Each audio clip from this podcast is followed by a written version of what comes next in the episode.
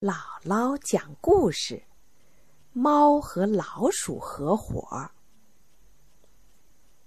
猫和老鼠啊，本来是死对头，但是有一天，一只老鼠碰到一只猫。这只猫为了取得老鼠的信任，喋喋不休地说自己是最喜欢老鼠了，它愿意跟老鼠做朋友。于是，这只老鼠和这只猫成了朋友，住在一起，共同生活。冬天快要到了，老鼠说：“我们得准备过冬的食物了，要不然冬天我们会挨饿的。”于是，他们两个就想办法偷了一罐猪油。可是猪油放在什么地方才安全呢？他们一时拿不定主意。最后，猫说：“我觉得呀，咱们应该把猪油放在教堂里，因为谁也不敢偷教堂里的东西，放在那儿是最合适不过了。”于是，他们就把猪油藏在教堂的。祭坛下边，约定必须到冬天才一起去吃，不到必须的时候绝对不拿出来。猪油罐儿就这样被放到了安全的地方。可是过了没两天，猫就开始想吃猪油了。他对老鼠说：“哎呀，小老鼠啊！”我想跟你说点事儿，我的表姐刚刚生了一个小宝宝，还想请我当小宝贝的教母。那个小宝贝呀，全身雪白，带着一些褐色的斑点，我要抱着他去接受洗礼，所以我今天呐要出去一下，你一个在家看家好吗？老鼠说：“好的，好的，你尽管去吧。要有什么好吃的东西，可别忘了给我带一点儿啊。”这一切当然都不是真的，因为猫并没有表姐，也没有什么猫请他去当教母。他呀，直接就去了教堂。偷偷爬到猪油罐那儿，开始舔呐舔呐，把顶上的一层猪油舔得精光。然后他在城里的屋顶上散了散步，想碰碰别的运气。后来呢，又躺下来晒太阳，一直到天黑才回家。老鼠见他回来，很高兴，说。哎呀，你终于回来了！这一天肯定过得很开心吧？猫说：“一切顺利。”老鼠问：“那你们给那个孩子起了什么名字啊？”猫说：“叫没了顶层。”什么？没了顶层？老鼠叫了起来。这个古怪的名字可不多见呐！你们家怎么取这样的名字啊？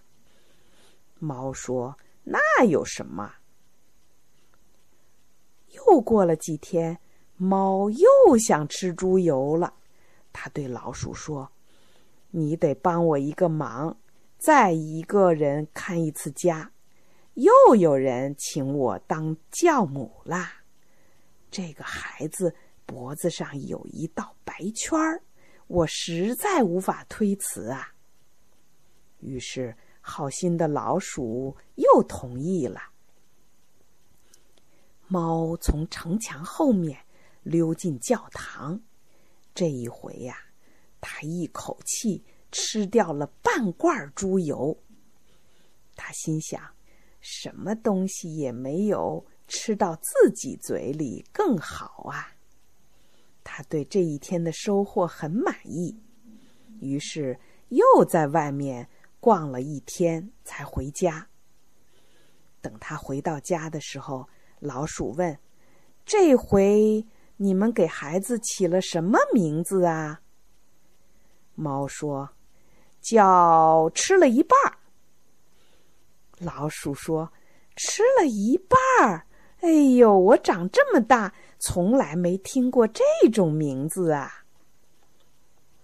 又过了两天，猫的嘴巴又开始馋得流口水了。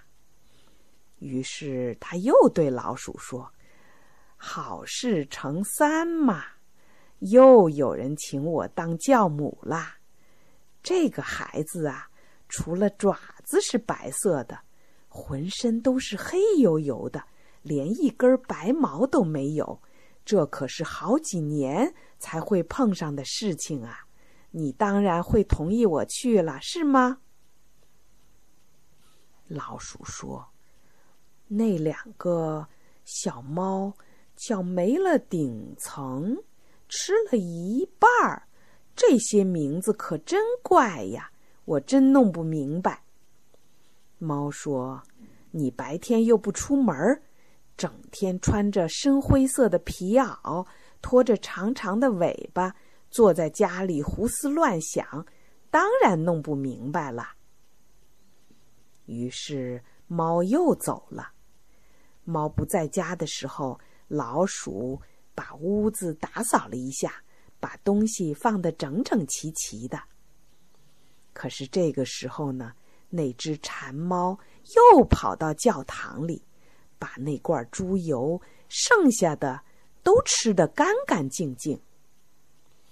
他自言自语地说：“哎呀，只有把东西吃光才放心呐。”他吃得饱饱的，天黑才挺着圆圆的肚子回家。